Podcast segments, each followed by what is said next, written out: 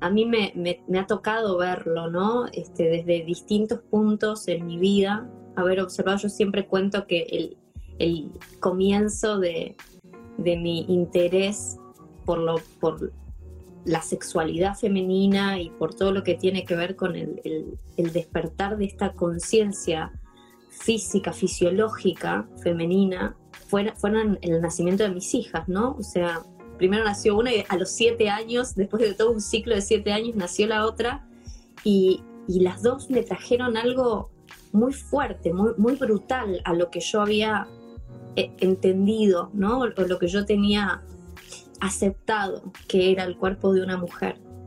Este, y poder recuperar esta noción y ver de repente hasta cómo, y mirá qué, qué chiquitito por ahí lo que voy a decir, pero hasta cómo cómo se trata de, bloquear el amamantamiento como, como algo propio nuestro, ¿no? Como un camino para seguir explorando nuestra sexualidad desde muchos lugares. Nada, y de repente ver a nuestro alrededor y ver todas las corporaciones que perpetúan esta, esta división, este cercenamiento, de que no tomemos conciencia nunca del poder que puede haber detrás de este, cosas que se van desnaturalizando, ¿no? Como bueno, ya no, hace falta que des la teta, no hace falta que tengas conciencia al, parir, no hace falta que tengas conciencia de tu menstruación, no hace falta que, mejor que no se note, mejor que no te des cuenta, mejor que se ocupe otro, mejor se dé, se dé el poder a las corporaciones, se dé el poder a las, a, no sé, como,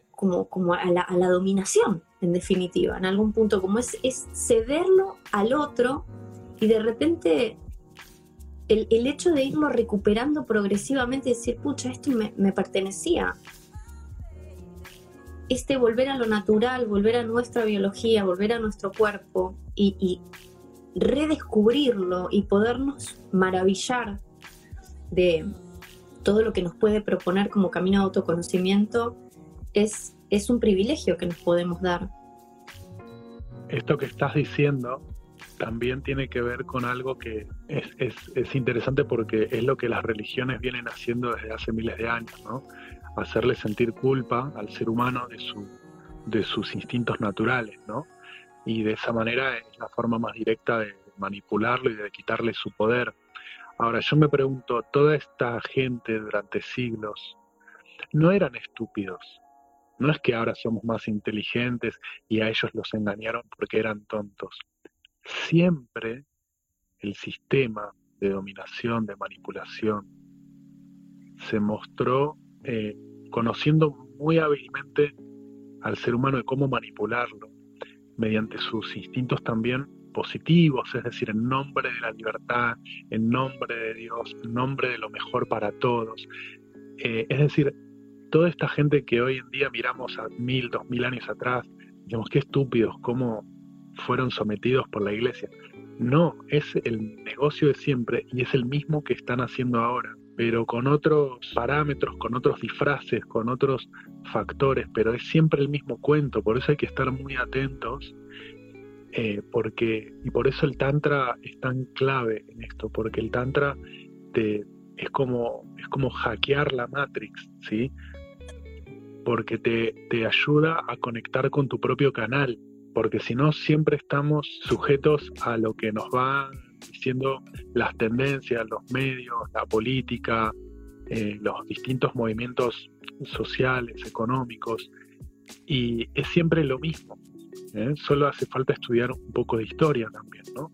Entonces, es súper interesante lo que decís de, de conectar con el cuerpo, porque todas estas culturas antiguas son muy trascendentales no nos están diciendo que volvamos a lo animal, que andemos como cavernícolas pegándonos palazos. claro. Nos están, nos están, de hecho, todas eh, sus figuras, todas sus dioses, sus deidades, son casi todas eh, entidades trans.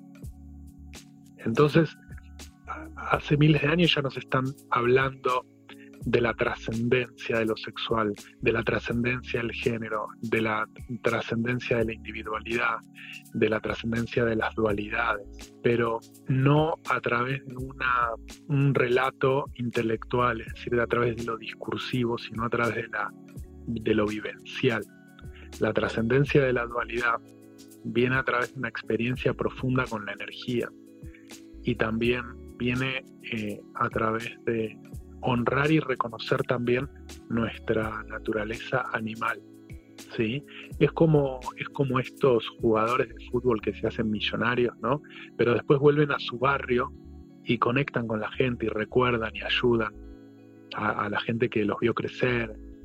¿sí? Es un arquetipo muy común hoy en día este, ¿no? El de el que viene de un barrio muy humilde y después se hace millonario. Bueno, a la humanidad nos pasa lo mismo. Olvidarse de los orígenes, no honrar los antepasados, nuestros antepasados animales, pero también nuestros antepasados que están viviendo hoy en día adentro de mi cuerpo como células vivas, biológicas. Eh, muchas eh, corrientes místicas nos hablan de la caída de Atlantis, porque Atlantis es una sociedad que fue muy evolucionada tecnológicamente, pero que se le fue, se le fue la mano, ¿no? Es como, digamos, se olvidaron de nuestra naturaleza más primordial. Entonces, el Tantra nos recuerda constantemente esto, ¿no? Evolucionemos, trascendamos, pero no desde un discurso ideológico, sino desde una profunda experiencia de amor, de conexión, eh, honrando también nuestra naturaleza animal, nuestra naturaleza biológica, nuestros instintos también, porque en los instintos está la fuerza de la vida, la fuerza de la creatividad, la conexión con la naturaleza. Y esos son factores fundamentales para evolucionar de manera orgánica y sabia, porque si no lo que sucede, lo que le sucede a muchas civilizaciones, que se descarrían y entran en decadencia y se pierden. Claro, totalmente, totalmente.